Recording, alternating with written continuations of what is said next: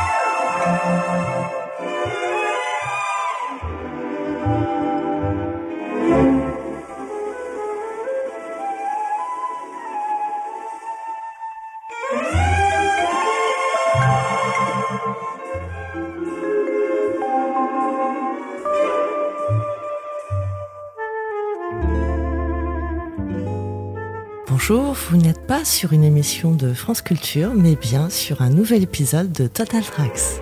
Bonjour Olivier. Bonjour Stéphanie. On avait envie de faire cet épisode euh, parce qu'on est triste, parce qu'on est euh, en deuil d'une partie de notre enfance. Bébel est parti et nous on avait juste envie de se ménager un temps pour pouvoir évoquer, euh, alors pas toute sa carrière parce que ce sera une émission plus compacte que d'habitude, mais une partie des films qui a bercer notre enfance, euh, des films qu'on aime, des films qu'on aime moins, mais dont la musique est intéressante. Et voilà, on avait envie de partager ça avec vous aujourd'hui, n'est-ce pas Olivier? Ah tout à fait, euh, Stéphanie a très bien résumé. On a perdu euh, un monument, et je le dis avec sincérité, mais c'est plus ou moins un sentiment partagé par tout le monde, quelles que soient les générations, Belmondo était quelqu'un d'incontournable, une personnalité unique dans le cinéma français, qui a touché à tous les styles, tous les genres, tous les courants de cinéma pendant une, une, carrière qui a quand même commencé dans les années 50 et qui s'est terminée, disons, au tout début des années 2000. Donc c'est quand même quelque chose d'assez euh, d'assez colossal. Et on voulait le célébrer à notre manière, euh, sans pour autant rentrer dans le détail comme on le fait d'habitude sur, euh,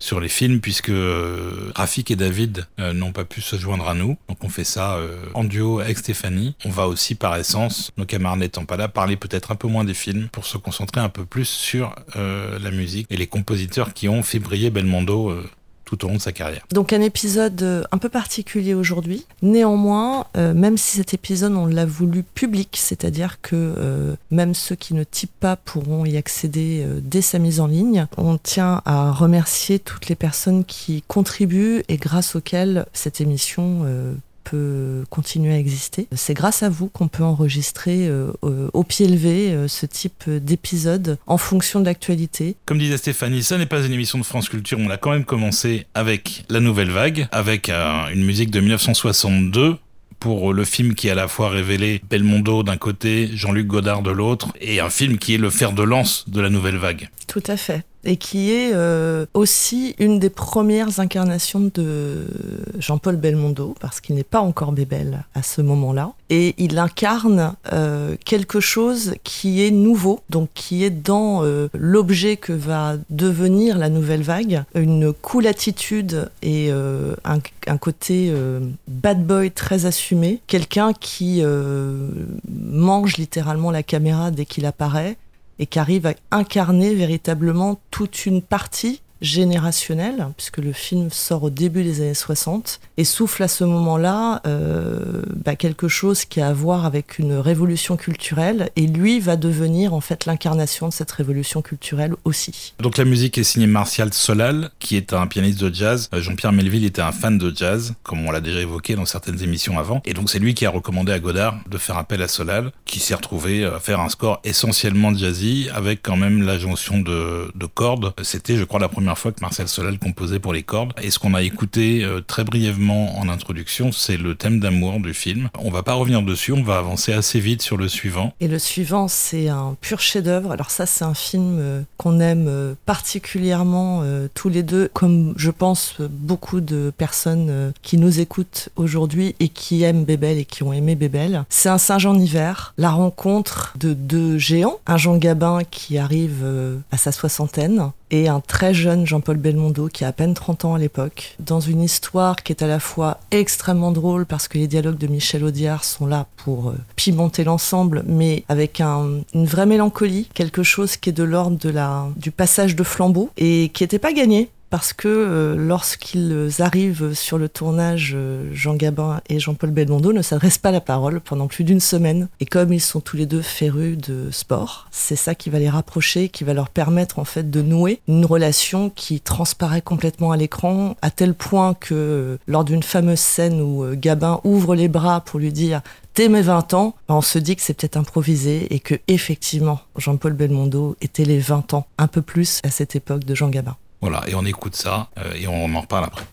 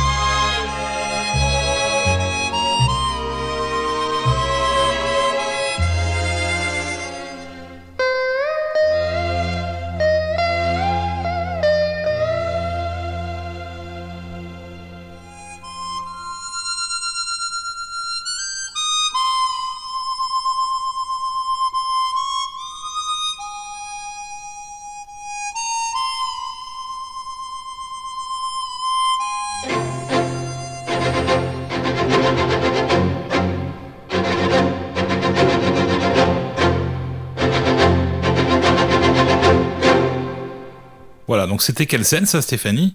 Euh, C'était la scène de Tauromachi, donc qui est une scène, une des premières cascades euh, de Bébel, puisque euh, on le voit euh, euh, mimer cette scène avec des voitures, ce qui a fait peur à tout le monde sur le tournage. Et donc il donne à voir d'emblée cette nouvelle nature d'acteur euh, qui sera unique hein, en France. Un acteur qui aime prendre des risques, qui aime relever les défis et qui adore la notion un peu de danger. Donc il est très très très près des voitures au moment du tournage, ce qui a mis un peu les nerfs à tout le monde, mais qui donne la scène qu'on connaît aujourd'hui, qui est quand même assez extraordinaire. Euh, voilà, on précise que bien évidemment, euh, ils sont extrêmement éthylisés. il y a beaucoup d'alcool qui coule dans, oh, il y a beaucoup dans Saint-Jean d'hiver. Alors c'est le sujet, c'est aussi d'ailleurs le sujet au moment de sa sortie, puisque euh, le film est interdit au moins de 18 ans au moment de sa sortie. Le gouvernement d'ailleurs évoque le fait de pouvoir censurer un film qui met en avant un petit peu trop l'alcool et les marques des alcools en question qui apparaissent sur les cendriers étalés un peu partout sur le bar ça va un peu faire scandale. Ben, le film n'en demeure pas moins euh, ce qu'il est, c'est-à-dire un, petit bijou euh, euh, ciselé à la fois par évidemment l'interprétation de ces deux géants, mais en plus par des dialogues encore une fois sur mesure qu'il s'approprie totalement. Enfin, c'est la, la trademark Verneuil-Audiard et ça marche tellement bien et c'est tellement magnifique. quoi. Oui, parce que c'est vrai qu'on l'a pas précisé, c'est un film d'Henri Verneuil qui est un réalisateur qui sera très important dans la carrière de Bébel et qui lui a donné sa chance très tôt puisque le premier film qu'ils ont fait ensemble, c'était l'un des segments d'un film à sketch qui s'appelait La Française et l'amour. Et donc, euh, la collaboration s'est poursuivie après tout au long de la carrière de Verneuil. C'est un film, alors si vous ne l'avez pas vu, euh, précipitez-vous. S'il y a euh, un Verneuil, et on va en reparler de Verneuil bien évidemment durant cette émission, mais s'il y en a un à voir, c'est celui-ci Il est vraiment exceptionnel et euh, tellement jouissif de voir ces, ces, deux grands acteurs qui prennent beaucoup de plaisir hein, dans, le, dans le fait d'être ensemble ah, Je pense que et de se renvoyer la balle. Et donc pour l'anecdote, puisque euh, Bébel était euh, fan de, de, Gabin, et il doit d'ailleurs son surnom, non pas du tout à son, à son patronyme à lui, son surnom euh, était non pas Bébel mais Pépel. Parce que quand Belmondo était au conservatoire, ses amis de promo, donc Jean-Pierre Mariel, Jean Rochefort, Bruno Kremer, euh, se moquaient de lui parce qu'il était toujours habillé avec le même pull un peu miteux. Et donc euh, ils ont fait le, le, parallèle avec le personnage de Pépel Waska qui était joué par Gabin dans les bas-fonds de, de Jean Renoir. Et donc il a été longtemps surnommé Pépel jusqu'au jour où il y a eu une, une erreur de typo et c'est devenu Bébel. Et du coup, euh, voilà, c'est l'origine du surnom. Sinon, pour ce qui est de la musique qu'on vient d'écouter, c'est une musique qui est signée Michel Magne, qui était euh, hyper actif à l'époque, voilà, et qui a, qui a incorporé dans sa composition toute une partie de musique pastiche des musiques euh, orientales, comme on pouvait l'entendre au cinéma dans les films qui se passaient de près ou de loin en Asie, parce que Gabin évoque beaucoup son expérience. Mais c'est la rencontre de deux expériences dans deux pays différents, puisqu'il y a d'un côté euh, son personnage euh, Albert Quentin, je crois, qui effectivement évoque la Chine régulièrement. Donc Magne s'amuse beaucoup à mettre pas mal d'éléments de, musique chinoise dans sa composition. Et puis de l'autre, on a le, le, personnage de Belmondo qui, lui, a cette expérience en Espagne. Et donc on retrouvera la fameuse scène de flamenco où on le voit danser. Alors en fait, il danse pas vraiment, il est doublé pour pas mal de scènes par euh, un acteur espagnol, mais c'est tellement bien monté qu'on pense que c'est lui. Et donc il y a cette, euh, ces réponses musicales euh, par rapport au personnage, d'un côté avec des influences de musique espagnole et de l'autre de musique asiate. Voilà. Donc déjà, en deux films, évidemment, on en a passé un certain nombre et on va en passer beaucoup d'autres au cours de l'émission, mais en deux films, on a déjà d'un côté la fraîcheur et la jeunesse de la nouvelle vague dont Jean-Luc Godard est le fer de lance, et de l'autre côté, euh, le sérieux dramatique extrêmement posé d'un réalisateur qui est déjà un petit peu installé, qui est Verneuil, euh, dans un cinéma un peu plus traditionnel. On va rester avec Henri Verneuil et avec Jean-Paul Belmondo pour un film qui va être un des premiers, si ce n'est le premier, qui va installer Verneuil dans une autre approche du cinéma, qui est le film de genre, qui va en faire le roi, l'empereur du film de genre en France, qui est 100 000 dollars au soleil. Alors évidemment, il y a Jean-Paul Belmondo, mais il y a aussi Lino Ventura, il y a aussi Bernard Blier, il y a aussi Gerd Freub. Euh, enfin, c'est un, beau casting pour un film que moi je mettrais dans la même sous-catégorie que le, le, salaire de la peur de, de Clouseau, qui a été tourné euh, une dizaine d'années avant, qui est le film de, de transport routier dangereux. Avec un enjeu et avec une différence majeure pour euh, l'opus réalisé par Verneuil, c'est qu'une fois de plus, c'est Audiard qui se retrouve au dialogue, ce qui donne des dialogues absolument savoureux et quelque chose qu'il n'y avait pas dans le salaire de la peur, qui est vraiment dramatique, mais qu'on retrouve euh, ici, c'est que les personnages sont des personnages avec euh, un bagou et, une, verve qu'on ne retrouve que dans les films dialogués par Audiard. Et ça donne quelque chose d'assez d'assez incroyable parce que c'est équipé euh, qui sillonne les routes dans, avec euh, tout un tas de camions comme ça qui suivent et où on retrouve des personnages à la Audiard. Qui suivent et qui se poursuivent et qui se font, des, mauvais coups pour arriver le premier. Ça a beau se passer en Afrique du Nord euh, avec des camions, ça se passe plus ou moins à l'époque où le film a été tourné. C'est un western, sauf que les chevaux c'est remplacé par des, des gros cylindrés, mais c'est un western. C'est un western, donc avec un héros qui est Jean-Paul Belmondo, qui donc s'appelle Rocco dans le film. Voilà, musicalement, c'est un certain Georges Delru qui est déjà très connu, qui est déjà euh, un compositeur multitâche à l'époque. Il n'arrête pas. Il, enchaîne les films à une vitesse euh, surnaturelle. Euh, il a déjà travaillé avec Verneuil, il a déjà travaillé avec tout le monde de toute façon. Il sera également attaché en partie à la nouvelle vague qui, qui court en parallèle, ce qui ne l'empêche pas de mettre en musique aussi ce genre de grands films d'aventure euh, à la française comme on savait si bien faire à l'époque, avec une certaine fougue, comme le démontre le générique qu'on va écouter maintenant.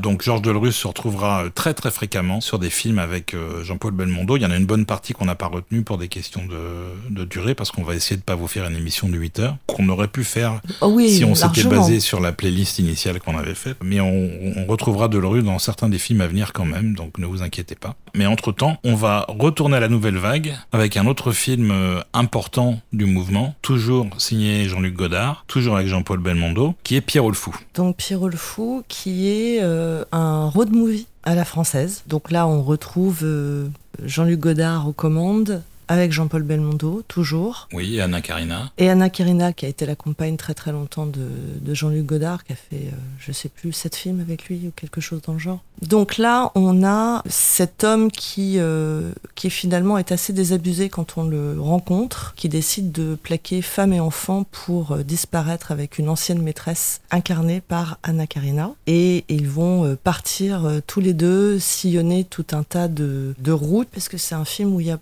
beaucoup de lieux de tournage, je crois.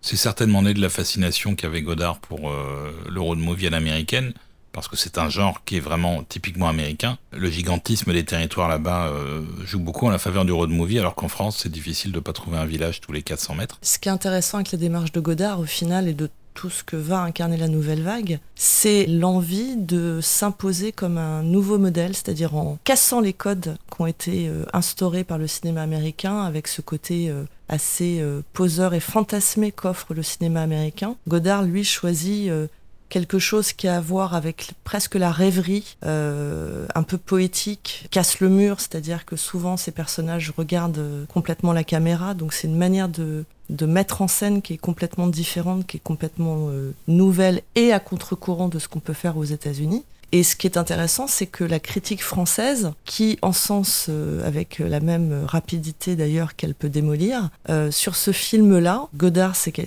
pas c'est pas un personnage tiède et c'est pas un personnage qui suscite des réactions tièdes. Il va être à la fois condamné par une partie de la critique bien pensante parce que on qualifie son film de moralement répréhensible et anarchiste. On le taxe de, de finalement euh, toujours citer les grands auteurs, notamment de la littérature et notamment de la littérature française, sans y mettre beaucoup d'autres intentions que ça. Et puis il y a toute une autre partie de la critique qui euh, voit toujours en lui l'empêcheur de tourner en rond, au sens propre du terme, c'est-à-dire celui qui sans arrêt ose casser les codes. Je pense que Godard, en fait, euh, se définit essentiellement par ça. Qu'on aime ou qu'on déteste n'est finalement pas tellement le débat. Ce qui est sûr, c'est qu'il impose euh, quelque chose de l'ordre du nouveau et qu'il a trouvé en Jean-Paul Belmondo une résonance, une incarnation à l'écran de ce qu'il est en réalité, c'est-à-dire euh, un personnage très atypique et à la fois très énervant et très attachant.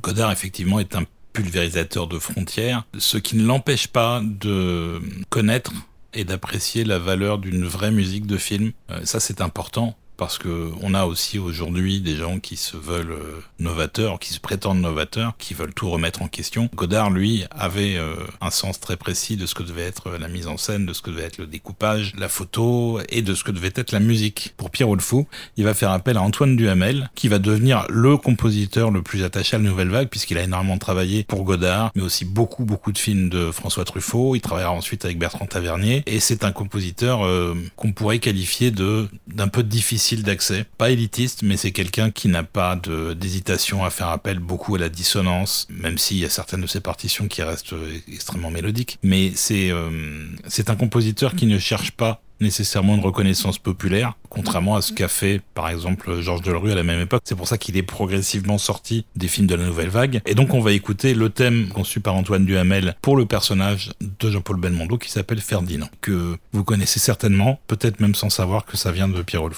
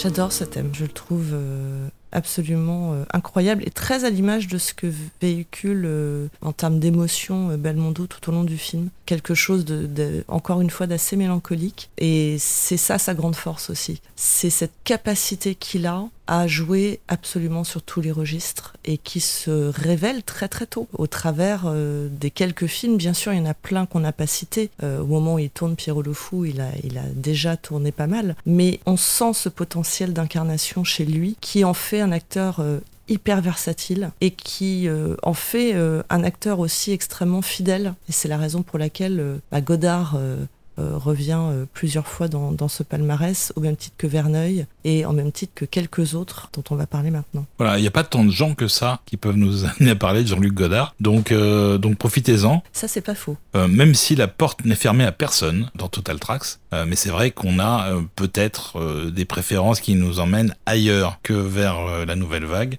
mais qui sait peut-être un jour vous fera-t-on un spécial François Truffaut. Et donc oui, on a laissé plein de films de côté, je vais en citer quelques-uns juste pour la forme. Par exemple, on avait en 1960 euh, Classe Touriste de Claude Sautet, qui était un des tout premiers films de Belmondo. On a en 1961 euh, l'excellent Léon Morin Prêtre de Jean-Pierre Melville. On a le Doulos de Melville également euh, en 1962. On a laissé aussi passer Cartouche de Philippe de Broca, qui sera un réalisateur très important dans la carrière plus légère de Bébel. Encore une fois Melville avec l'aîné des Fers Chauds, où Jean-Paul Belmondo joue aux côtés de Charles Vanel. Et en passant Pierre le Fou, on a aussi Les Tribulations d'un Chinois en Chine, également Philippe de Broca, qui était vraiment un film à la euh, avec une musique euh, bondissante de Georges Delru. Et on enchaîne sur les premiers blockbusters, entre guillemets, de, de Bébel, qui sont Paris brûle-t-il de René Clément, où il a un rôle euh, assez secondaire, qui est un énorme film, une énorme coprode internationale. on a aussi un tout petit rôle dans Casino Royale, la parodie par John Huston et compagnie de, James Bond. Il tourne ensuite avec Louis Malle pour Le Voleur, avec Robert Enrico pour Ho, avec Gérard Houry pour Le Cerveau,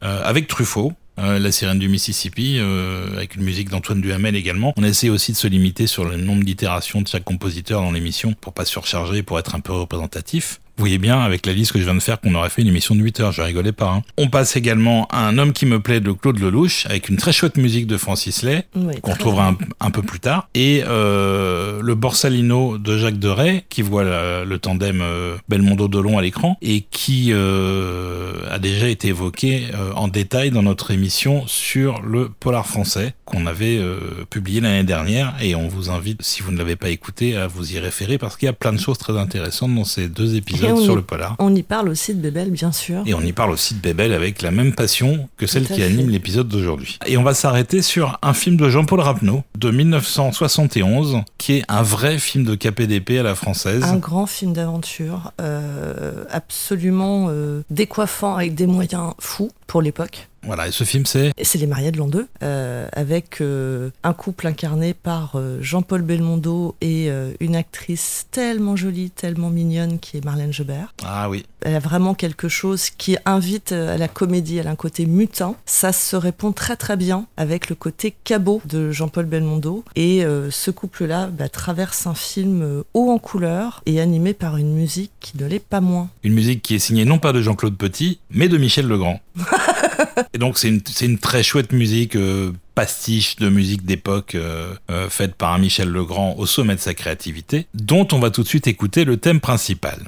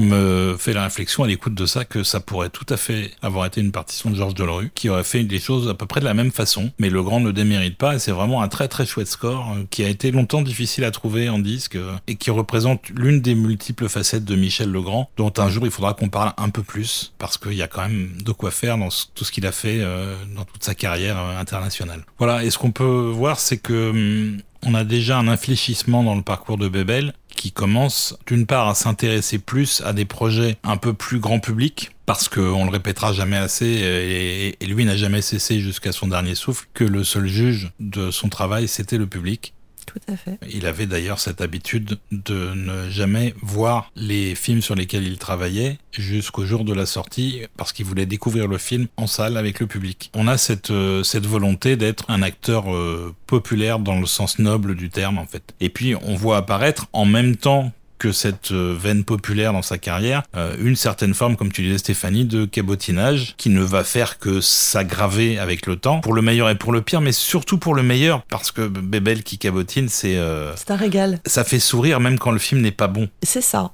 Et ce qui est intéressant, c'est qu'on a déjà souligné le fait qu'il il fait des, des, cascades très très tôt dans sa carrière. C'est quelqu'un qui est particulièrement à l'aise avec son corps. Je le souligne parce que c'était rare à l'époque d'avoir un acteur aussi, euh, aussi souple, aussi à l'aise en fait avec ce qu'il euh, ce qu'il dégage à l'écran. Ça l'est encore aujourd'hui, je trouve. Il n'y a pas beaucoup d'acteurs qui soient capables de, de faire ce qu'il faisait, bien évidemment non, mais de dégager ce, sa cool attitude, elle vient essentiellement de là. Elle vient du, du fait d'être très ancré et d'être très en présence, très à l'aise avec son corps. Il peut cabotiner parce qu'il n'a pas, de, il a pas de limite, il n'a pas de notion de frein, de ce qu'il faut faire ou de ce qu'il ne faut pas faire selon un code euh, par rapport auquel il ne se sent pas du tout concerné. Je pense que c'est ça qui fait que le public répond favorablement à ce que lui apporte dans un film, quel que soit le sujet. Il y a quelque chose de très intuitif dans la manière dont il joue, dont il propose les incarnations de ses personnages. Et je pense que c'est ça qui séduit le public. On se sent proche de lui, on a l'impression de le connaître. Effectivement, dans un film d'aventure comme celui-ci, bah c'est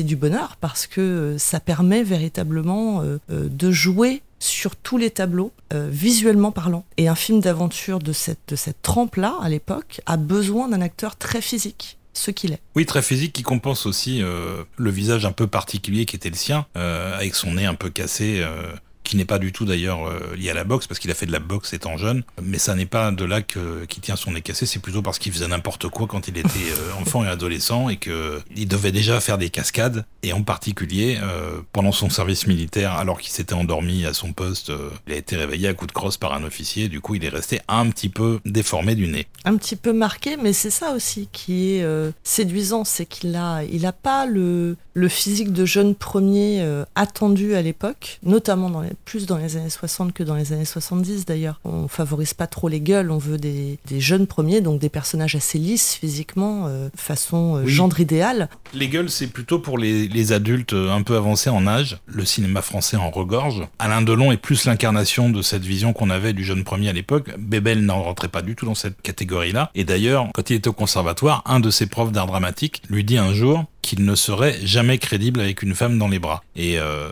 10 ou 15 ans plus tard, il recroisera ce prof et il ira le voir en lui disant, vous savez, maître, j'ai fait ce que j'ai pu. oui, on l'imagine très très bien dire ça.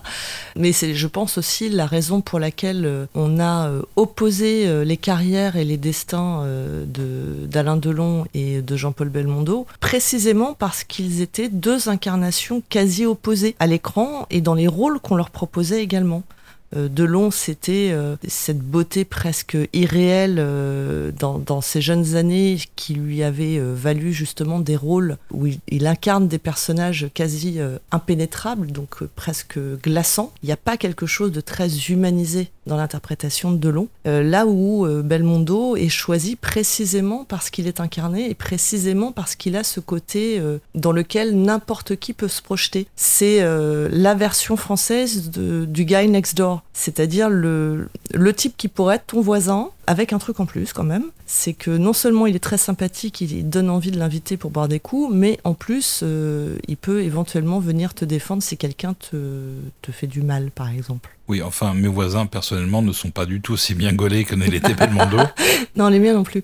Mais bon, on a le droit de rêver. On a le droit de rêver. Alors, on va revenir euh, un petit peu Henri Verneuil. Il est toujours là, Verneuil. En... Bah, c'est la famille, hein j'ai envie de dire. Un peu, un peu. Il y a quelque chose euh, chez Verneuil qu'il arrivait à tirer de, de, tous les acteurs avec qui il travaillait, et c'est aussi le cas pour Belmondo, d'une certaine manière de les sublimer dans des rôles qui sont euh, plutôt essentiellement des archétypes. C'est vrai. Je pense que ce qui fait que le cinéma de Verneuil est, est unique en France, c'est qu'il y a, euh, je pense, chez Verneuil, une vraie tendresse pour ses acteurs. Et ça, c'est un truc qui transparaît en fait dans la manière dont il les met en scène, dont il les dirige. Et il y a vraiment quelque chose de l'ordre de la oui, presque du côté familial. Une fois qu'on tourne avec lui, ben on y retourne. Et puis je pense aussi que Belmondo était du genre fidèle. C'est très rare de le voir se limiter à une seule collaboration euh, avec un réalisateur. C'est souvent plusieurs collaborations, avec certains vraiment beaucoup et avec d'autres un peu moins. Mais en tout cas, il y a l'idée, on, fait des choses ensemble et c'est rarement des one-shots. Donc le Verneuil dont on parle, c'est Le Casse, avec Jean-Paul Belmondo, avec euh, Omar Sharif, avec Nicole Calfan. Et donc Le Casse, c'est aussi un film qui souligne euh, le statut plus ou moins international que commence à avoir Jean-Paul Belmondo. Après le statut international, également gagné par euh, Verneuil quand il a fait Le Clan des Siciliens euh, deux ans avant, c'est son film précédent, puisque le casse a été tourné à la fois en français et en anglais, sachant que Omar Sharif et Nicole Calfon ont tous les deux joué leur rôle à la fois en français et en anglais, pendant que Belmondo lui était doublé parce qu'il n'était pas à l'aise en anglais. Et c'est ça qui a certainement euh, joué sur le fait qu'il ne s'exportera véritablement jamais pour tourner dans des films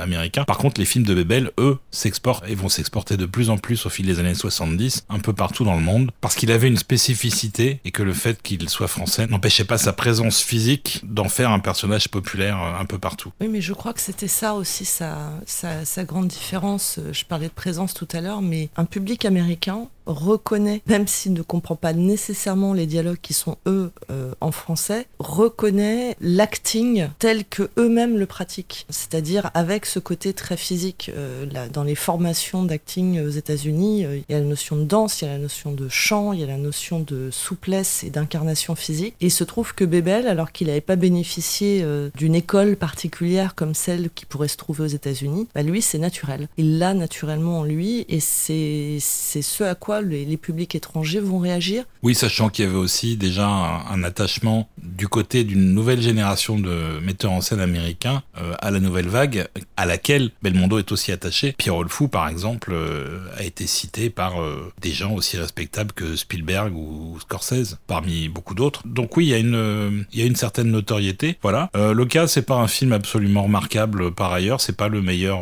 film de Verneuil ni le meilleur Belmondo. Par contre, il a permis à Verneuil de retrouver le compositeur qu'il avait choisi pour le clan des Siciliens, qui est Morricone, et Morricone a, euh, je trouve, très bien restitué dans sa musique la cool attitude de Bebel. Euh, donc on va écouter tout de suite le thème, et vous allez voir, ça fait du bien aux oreilles.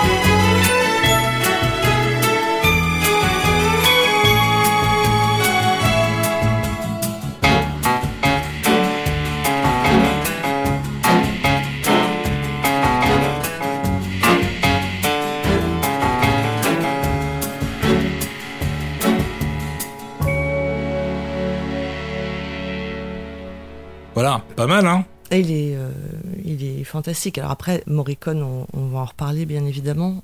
C'est certainement aussi un des compositeurs qui a su le mieux euh, capter, retranscrire, et c'était un petit peu ce qui en faisait un compositeur euh, incroyable d'ailleurs, c'est qu'il composait pour les personnages. Et quand les personnages sont incarnés par un Jean-Paul Belmondo, ben, il arrive à restituer euh, tout ce dont on vient parler juste avant, c'est-à-dire cette incarnation tout à fait exceptionnelle et certainement unique dans le paysage français et même euh, au niveau international. Après le casse, Belmondo fait un petit détour par Claude Chabrol pour un film assez étrange qui s'appelle Docteur Popol, qui est à part à la fois dans la carrière de Bébel et dans la carrière de Chabrol. Je vais pas détailler plus que ça parce que par contre j'ai pas de musique à vous faire euh, vous faire écouter. Et puis euh, très rapidement, on va le retrouver sur une coproduction euh, franco-italienne avec un film réalisé par José Giovanni qui s'appelle Las Moon. Et Las Moon, c'est effectivement le surnom du personnage qu'il incarne parce qu'il porte malheur à ses ennemis et que généralement il est plus rapide qu'eux pour les mettre à terre. C'est avec Jean-Paul Belmondo, Claude Cardinal et Michel Constantin. on va pas s'attarder sur le film. Euh, par contre, euh, c'est ce qu'on disait en début d'émission, parcourir la carrière de Bebel, c'est aussi voir qu'il a été accompagné par les meilleurs compositeurs de sa génération en termes de, musique de cinéma. Euh, il y en a un ou deux qu'on a dû laisser de côté. On a par exemple pas parlé de Maurice Jarre qui avait fait la musique de Paris Brûle-t-il et également celle de Weekend at Whitcoat de Henri Verneuil. Donc euh, désolé Maurice. Par contre, il y en a un autre grand compositeur des années 70, c'est François de Roubaix qui a fait la musique de la de l'Ascomoun. De Et c'est une musique inattendue. François de Roubaix étant euh, un compositeur euh, très iconoclaste qui est capable effectivement de proposer des thèmes, des harmonies, voire un style musical auquel on ne s'attend pas sur un film comme celui-ci. Ah bah c'est complètement barré, tu veux dire On a des expérimentations avec les synthétiseurs de l'époque, mhm. avec lesquels le Roubaix jouait beaucoup, euh, s'amusait beaucoup. Mais on a aussi euh, des bruits de guimbarde, de ressorts, de bouts de ferraille, de trucs qui font des clics. Euh, on sait pas trop ce que c'est. C'est du tout fait à la maison, certainement. C'est unique au monde, ça ressemble à rien d'autre. Alors, ce n'est pas forcément du goût de tout le monde. Je sais que cette, ce morceau en particulier faisait pendant un moment euh, partie de la playlist de notre émission sur les polars, jusqu'au jour où Rafik m'a dit Qu'est-ce que c'est que cette musique de Foire du Trône? Bah, Vous allez pouvoir juger par vous-même. Moi, j'aime la musique dans le film et j'aime bien la musique en dehors aussi. Euh, mais c'est vrai que c'est un petit peu particulier. Donc, Lashkumun de François de Roubaix.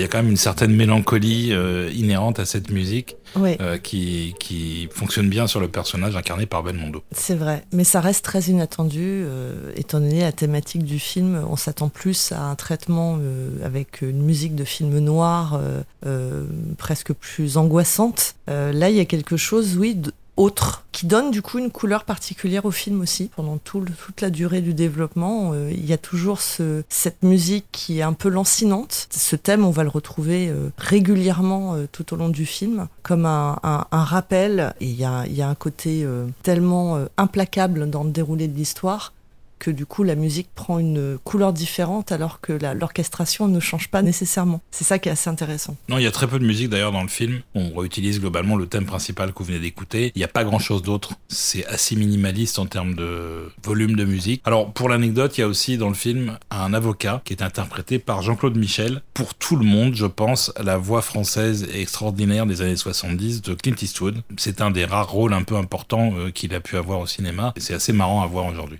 Oui, si vous voulez voir à quoi il ressemble. On enchaîne avec un film qu'on a déjà évoqué, euh, enfin que vous aviez déjà évoqué, parce que moi j'étais pas là ce jour-là. C'était. euh, Oui, c'était dans l'émission sur les faux bondes. C'est donc un épisode que seuls nos chers tipeurs ont eu l'occasion d'écouter, puisque c'est un épisode qui est réservé exclusivement euh, aux gens qui nous financent, à ceux que moi j'appelle les, les coproducteurs de l'émission, qu'on avait publié l'année dernière. Voilà, et donc le film c'est Le Magnifique, Le évidemment. Magnifique. Alors le Magnifique, euh, évidemment, euh, aujourd'hui on parle de, de Belmondo et on se dit que ce titre, bah, il était parfait pour lui. Parce qu'il est le magnifique, très clairement. C'est un film euh, dont on- bah, sur lequel on va pas revenir en détail parce qu'encore une fois on en a déjà parlé, mais il est important pour nous. Il y a un côté magique dans ce film. C'est- hilarant, c'est très novateur. C'est très très intelligent. C'est très, très en termes intelligent. d'éc- d'écriture, de mise en abîme. C'est un film qui n'a pas pris une ride. Je vais pas revenir dessus dans le détail parce qu'on en a parlé. Mais on avait envie de l'évoquer aujourd'hui et euh,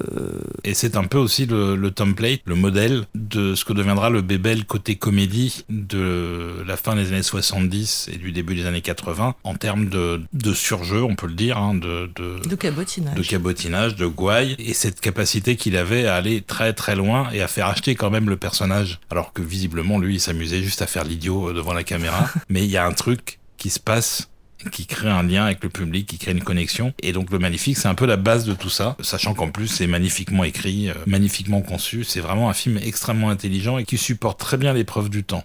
Vraiment bien. Comme on l'avait déjà évoqué, ben, on avait simplement envie de euh, vous mettre un autre extrait de la bande originale de ce film. Donc il est signé Club Bowling. Le morceau s'appelle La Plaza.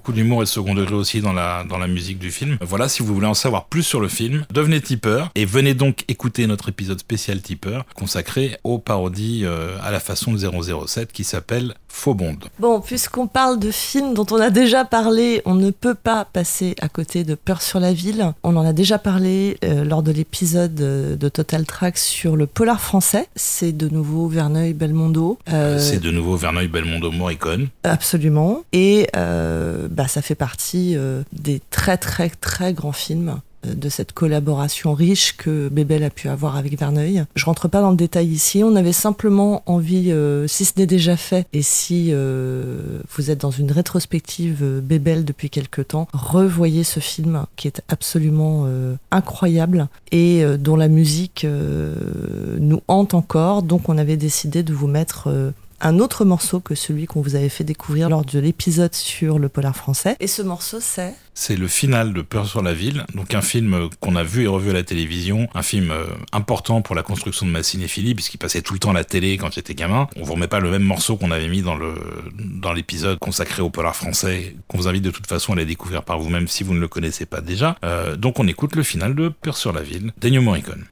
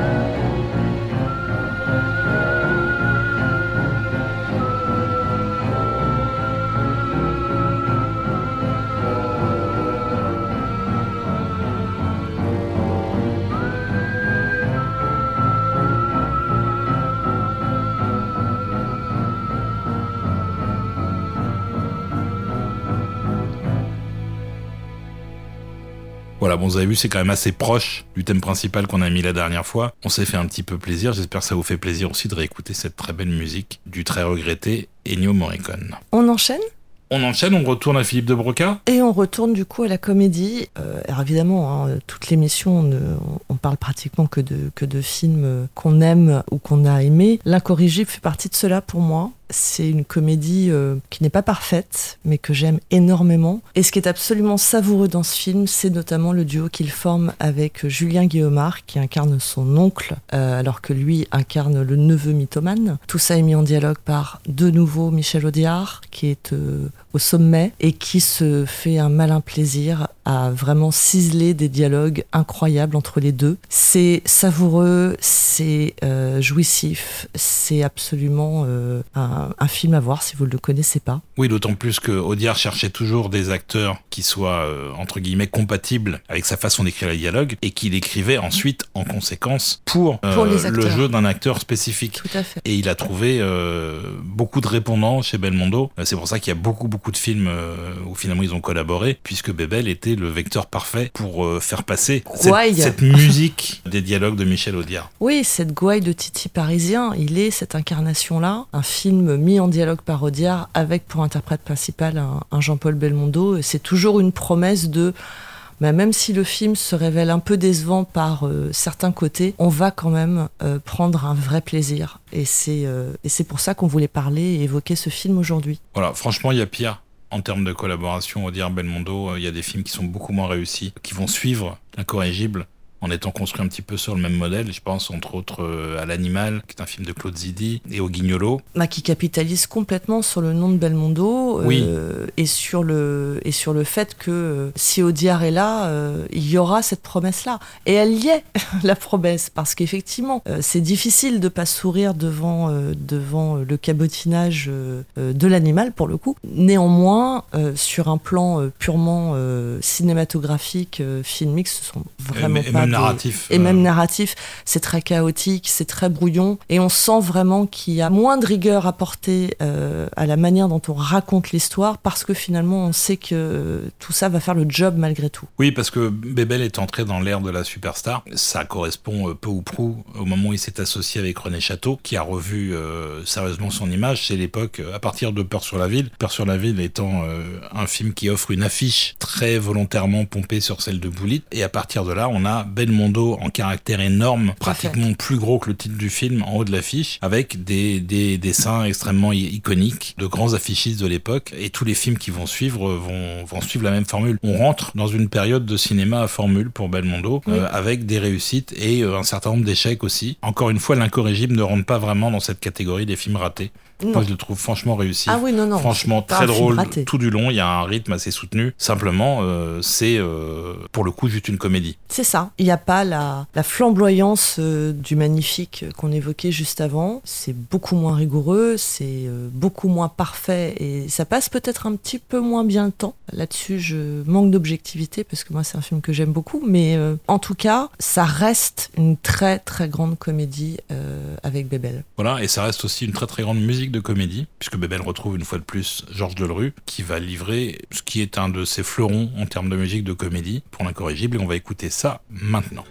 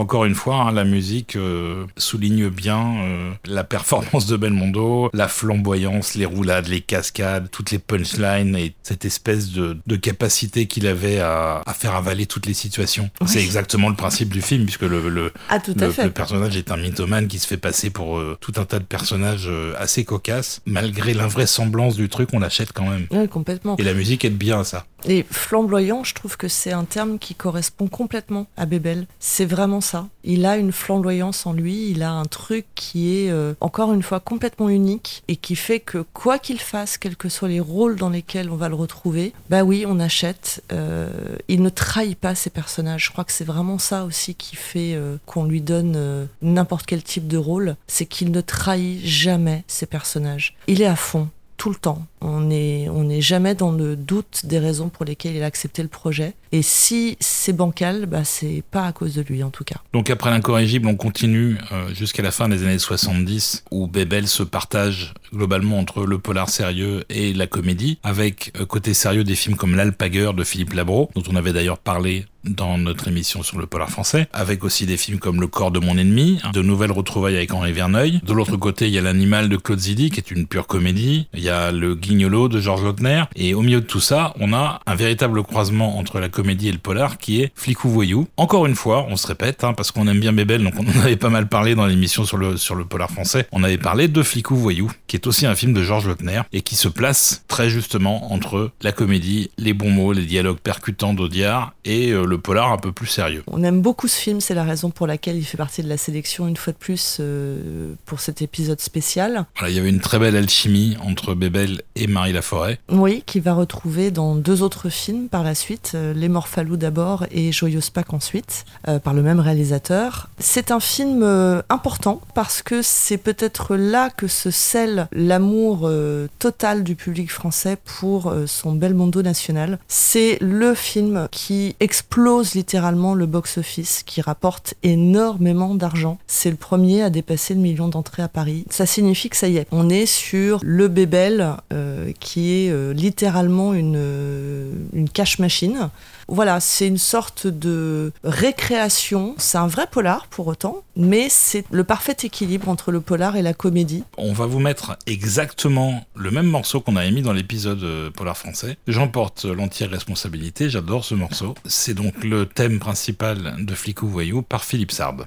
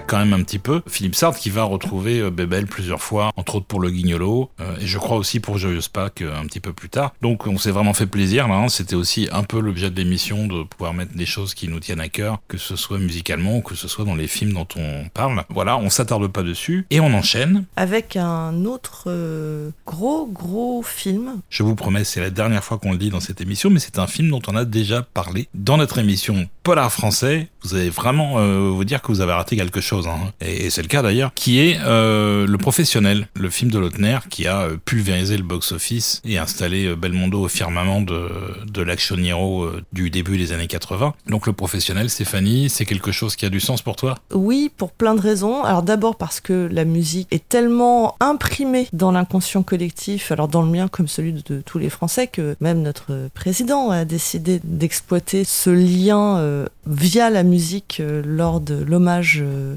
fait à Jean-Paul Belmondo, puisqu'il a utilisé euh, un des extraits du film Le Professionnel. Oui, il a, utilisé Kimai, qui est le, le thème principal le thème principal. qui, comme on le développe dans notre épisode polar, n'a pas été écrit pour le film. On va pas vous refaire toute l'histoire, vous irez voir si vous n'avez pas déjà écouté ça. C'est un film euh, bah, dans la même veine, en fait, hein, euh, que Flic ou Voyou, plus sérieux cependant. C'est globalement très sérieux, donc avec quelques blagues qui sont du pur Michel Audiard, des blagues qu'on pourrait plus faire aujourd'hui, n'est-ce pas? Non, non, on pourrait plus, ça c'est à peu près sûr. Mais globalement, le fond du film est très sérieux. Oui, le fond du film est très sérieux, le personnage d'ailleurs, euh, globalement, est assez sérieux. Ça fonctionne très très bien, c'est un incontournable de sa carrière, tant du point de vue cinématographique que du point de vue musical. Clairement. Alors, on va pas vous remettre Kimai, qui est le thème euh, le plus connu du professionnel et qu'on a entendu effectivement aux Invalides, euh, joué par, je crois, l'orchestre de la garde républicaine pour les, les funérailles euh, nationales de Jean-Paul Belmondo. On va pas vous remettre non plus le thème écrit par Morricone pour le film, qui s'appelle Le vent le cri. On va en mettre un troisième. Et ce troisième thème, ça s'appelle Le Retour. Comme quoi, il y a de la matière quand même dans le score du professionnel, qui est très peu utilisé à l'image un très beau thème, assez euh, tendu, euh, presque tragique, qui me semble d'une certaine façon tout aussi approprié que les autres thèmes du professionnel pour euh, rendre hommage à Bébel.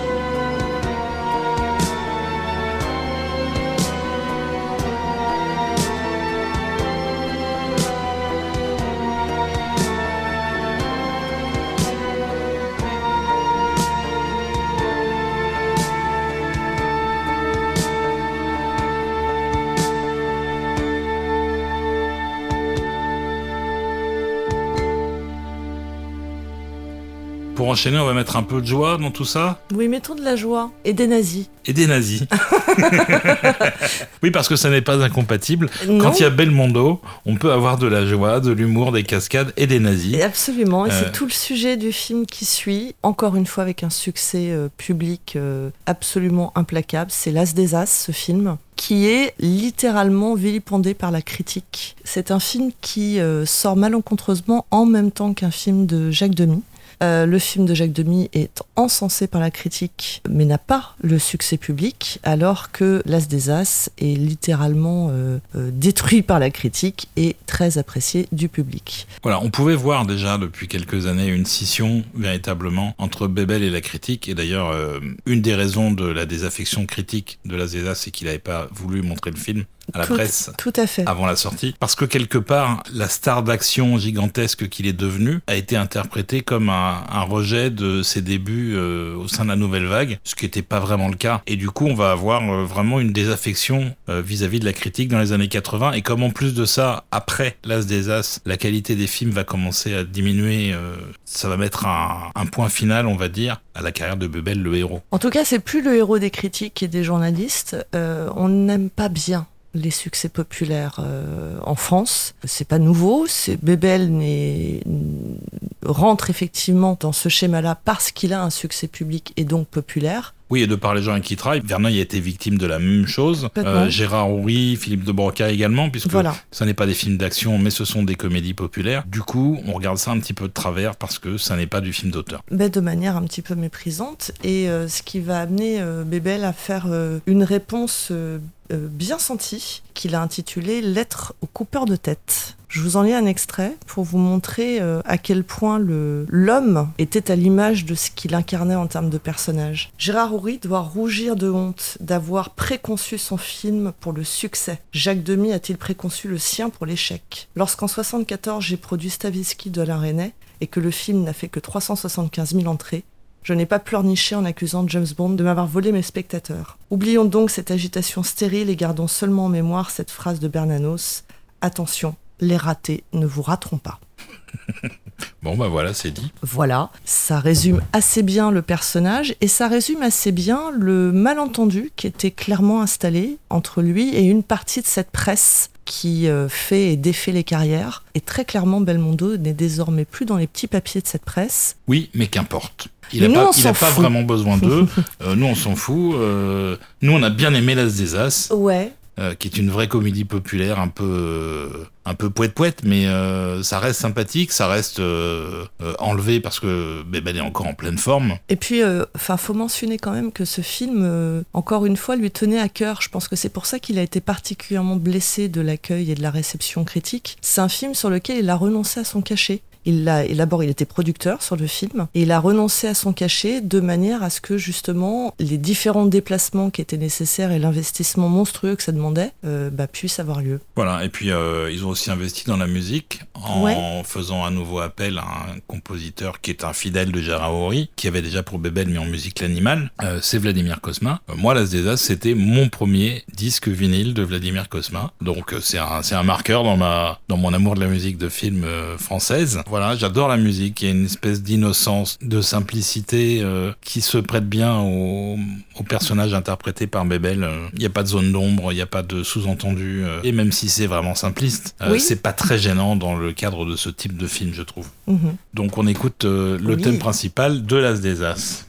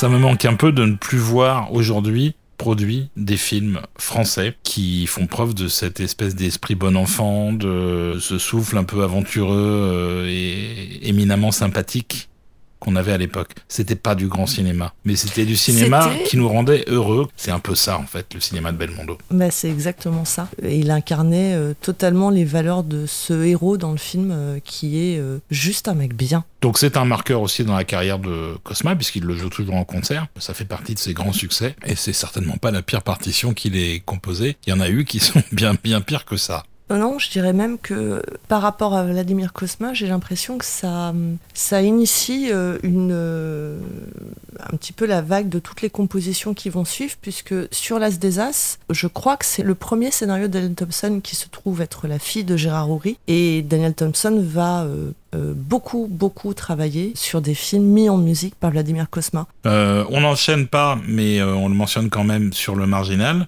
Retour au polar sérieux avec un peu de castagne, qui est je crois le dernier score de la période euh, de New en France. Le score est sympa, le film pas trop, c'est pas vraiment une réussite, donc on s'arrête pas dessus et on va aller sur la dernière grosse machine de cette période de la carrière de Bebel, qui est aussi euh, son dernier film avec Henri Verneuil, qui s'appelle Les Morphalous, qui est un film de guerre et une comédie. Toujours mis euh, en dialogue par Audiard, c'est le dernier film d'Audiard de son vivant, sorti sur les écrans. Ça raconte l'histoire d'un bataillon de la Légion étrangère qui doit convoyer une quantité impressionnante de barres d'or pour les mettre en lieu sûr pendant la Seconde Guerre mondiale en Tunisie. C'est plutôt mis en image avec panache par Verneuil, c'est dialogué avec beaucoup de punch par Audiard, et le film fait un très bon démarrage à sa sortie pour ensuite s'effondrer assez rapidement, parce que le bouche à oreille n'est pas très très bon. Reste que ça se regarde quand même plutôt pas mal, je trouve, parce que... Euh, ça se regarde, c'est... C'est un film, c'est un film d'aventure avec, euh, avec des, des, des, séquences filmées en scope, euh, photographiées proprement. Mais c'était aussi ce qui différenciait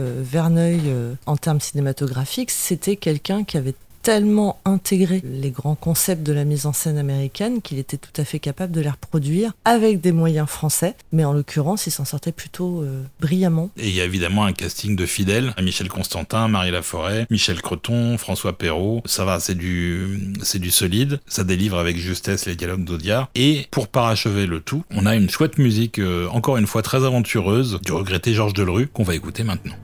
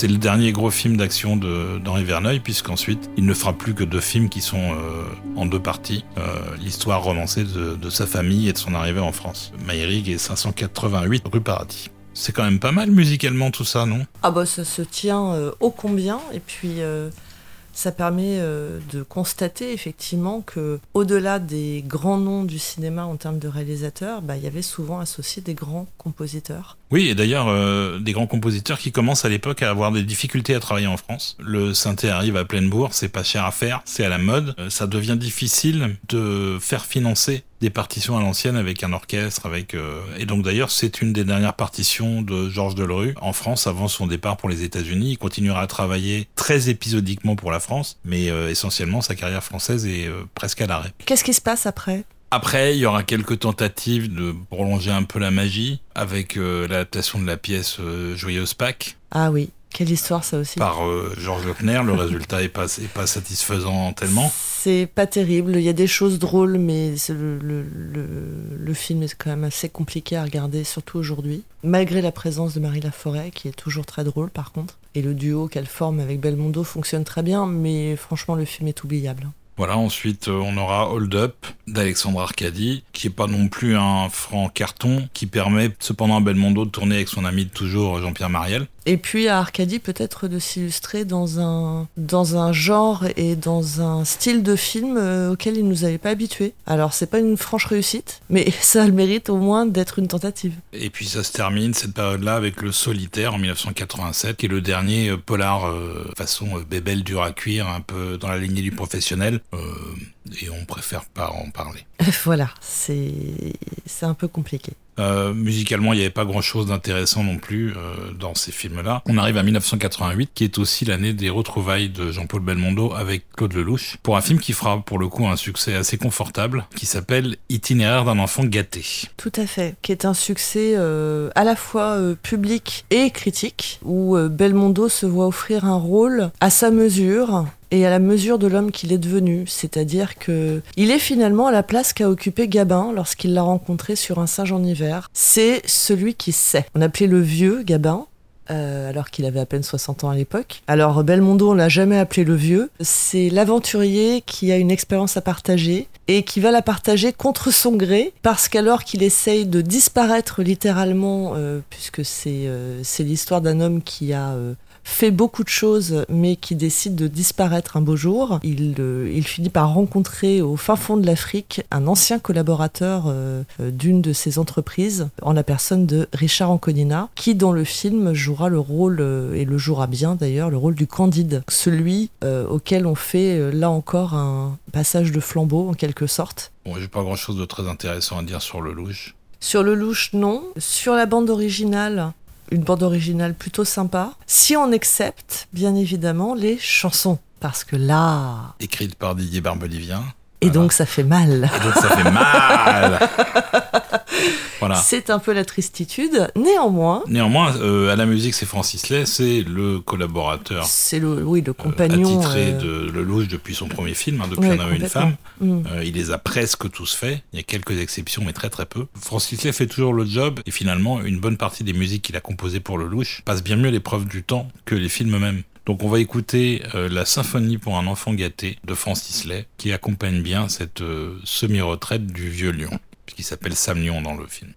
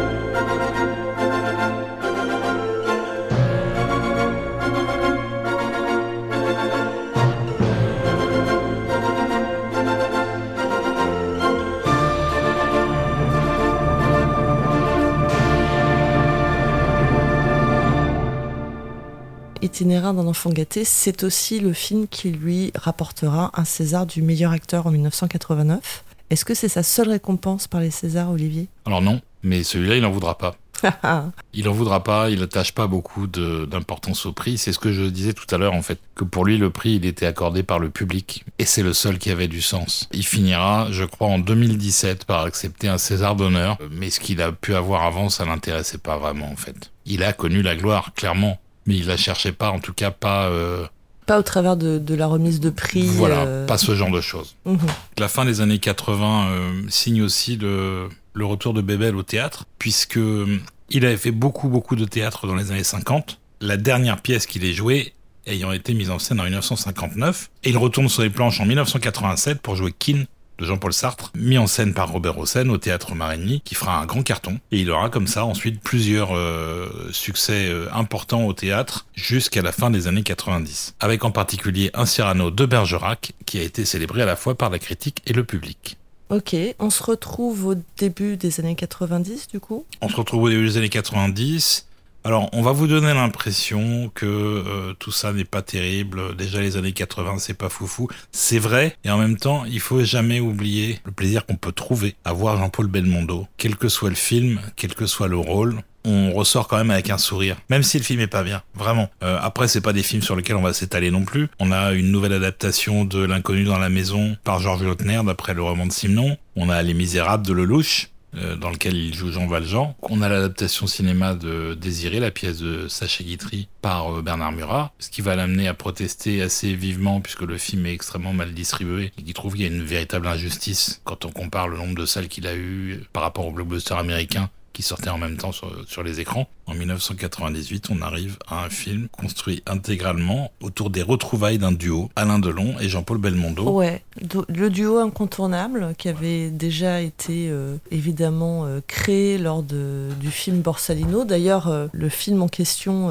sera cité dans ce tout nouveau film à l'époque. C'est Patrice Lecomte qui est aux commandes. Au-delà d'une certaine nostalgie qu'on peut avoir quand on voit ces deux grands acteurs réunis, il n'y a pas grand-chose d'autre à se mettre la dent en fait. C'est un peu le problème, c'est que la promesse qui est faite parce que Patrice Lecomte euh, est plutôt un, réalisateur euh, tout à fait capable, qu'il a deux acteurs plutôt fringants encore à l'époque, et une Vanessa Paradis tout auréolée euh, de son nouveau succès en tant qu'actrice. La promesse est là, ça doit marcher. Sauf que c'est une véritable catastrophe de l'aveu même de Patrice Lecomte, parce que le film a coûté tellement cher qu'il rapporte pas suffisamment. Il aurait dû rapporter 4 euh, ou 5 fois sa mise euh, et il va pas rapporter beaucoup beaucoup de sous. Donc euh, c'est un échec. Par contre, il y a une très très très belle bande d'original pour ce film. On est à la fin des années 90, en 1998. La plupart des compositeurs qui ont fait les grandes heures de Bebel euh, sont euh, ou à la retraite, ou en pré-retraite, ou décédés, ou en tout cas ne travaillent plus tellement. Et c'est le moment de céder la place à la nouvelle garde. Et Une chance sur deux va être le premier gros film d'un compositeur naissant qui va se faire un nom après, qui s'appelle Alexandre Desplat, et qui va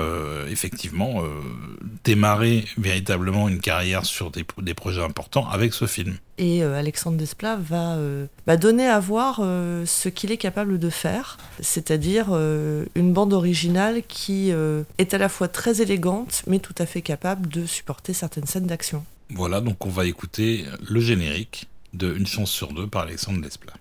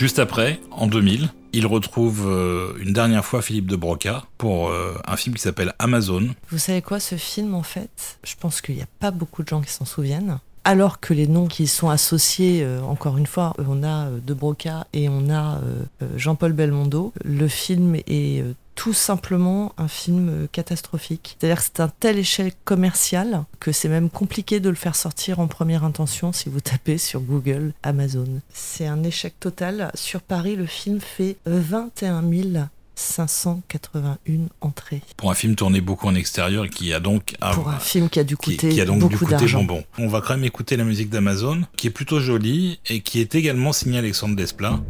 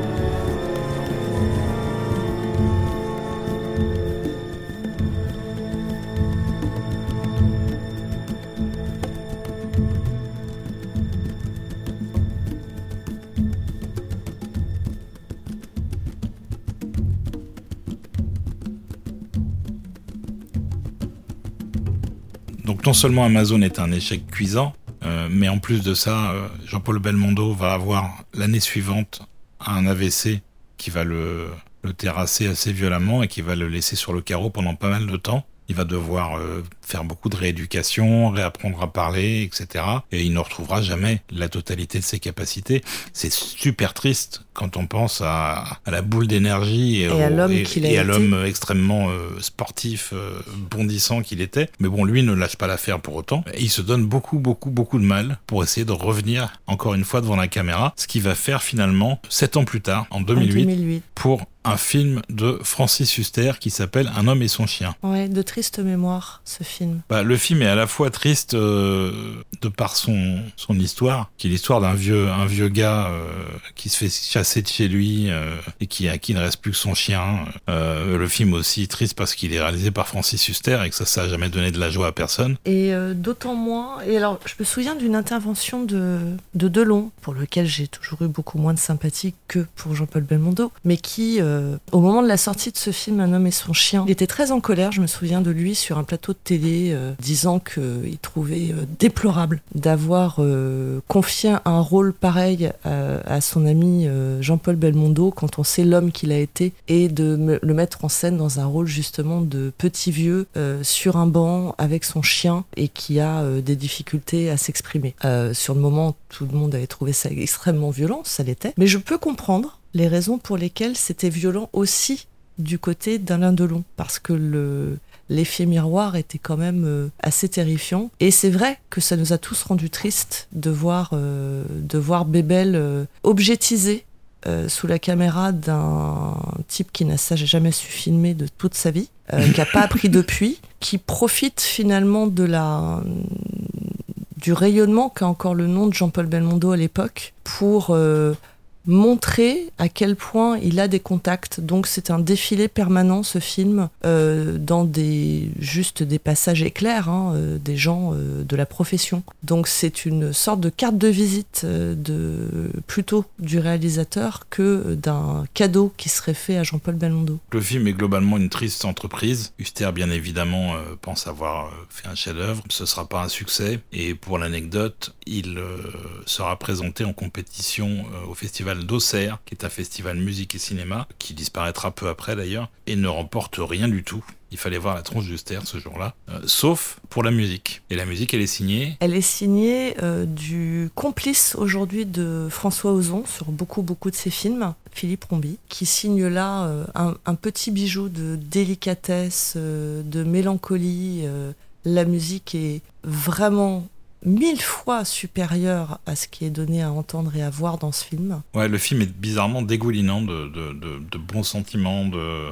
De, de, posture de bons sentiments. Ou de posture de bons sentiments. Enfin, c'est assez insoutenable. Et il faut admettre que la musique n'arrange rien. Parce qu'il y a des films qu'on peut pas sauver par, le, par la BO. C'est pas possible. Mais écoutez en dehors, c'est très très joli. Et on va vous mettre un extrait pour, euh, pour euh, clore cette émission, puisqu'on arrive un peu à la fin là. Donc c'était le dernier film de Belmondo. Il ne participera plus jamais à aucun projet cinématographique après. J'espère en tout cas qu'il a profité des, des années qui ont suivi. Il a encore vécu pendant, pendant presque 15 ans. Oui, durant ces, ces années qui suivent euh, ce film, ben, on peut juste espérer qu'il ait été entouré de ses amis proches. Il avait été extrêmement marqué, je sais, par la disparition de son grand ami Charles Girard. C'était récemment, c'était en 2019. Et puis une chose est sûre, c'est que on gardera pas l'image euh, de ce dernier film Un homme son chien. On le cite ici parce que la musique est jolie d'une part et parce que c'est le dernier film de Bébel. Mais Bébel dans nos cœurs, dans nos dans nos mémoires collectives, ça restera à tout jamais. Euh, ce personnage euh, lumineux, drôle, fringant, extraordinairement euh, vivace, et on regardera encore et encore et encore le magnifique en se réjouissant à chaque ligne de dialogue prononcée. Voilà, Jean-Paul Belmondo n'est plus, mais Bébel est toujours là. Il y a quand même suffisamment de films de grande valeur dans sa carrière et plein d'autres qui peut-être euh, n'auraient aucun intérêt s'il n'était pas dedans, mais le fait est qu'il les illumine de sa présence et que ça c'est quelque chose qu'on va garder pour toujours, donc euh, c'est pas si mal. Donc on vous remercie de nous avoir écoutés, on a fait ça un, un petit peu à l'arrache. Ben, un petit peu de manière précipitée parce qu'encore une fois, il fallait trouver du temps et c'était pas simple, mais on avait envie de le faire. C'était important qu'il ne parte pas sans qu'on lui fasse un dernier au revoir sous la forme euh, de cette émission euh, pour vous donner envie bah, de revoir certains de ses films, peut-être même tous ses films. Ça va vous prendre quelques soirées, ça peut vous rendre euh, très heureux et en tout cas de découvrir, de redécouvrir certaines musiques parce que bon sang, il y en a quand même qui sont extraordinaires. Ah, il y en a pas mal qui sont extraordinaires, oui. Donc maintenant, on va vous laisser chacun seul derrière votre, euh, votre téléphone avec vos écouteurs, pleurer à chaudes larmes en écoutant la musique d'un homme et son chien de Philippe Rombi. Euh, on vous remercie de nous avoir écoutés et euh, on vous dit à très bientôt. À très bientôt.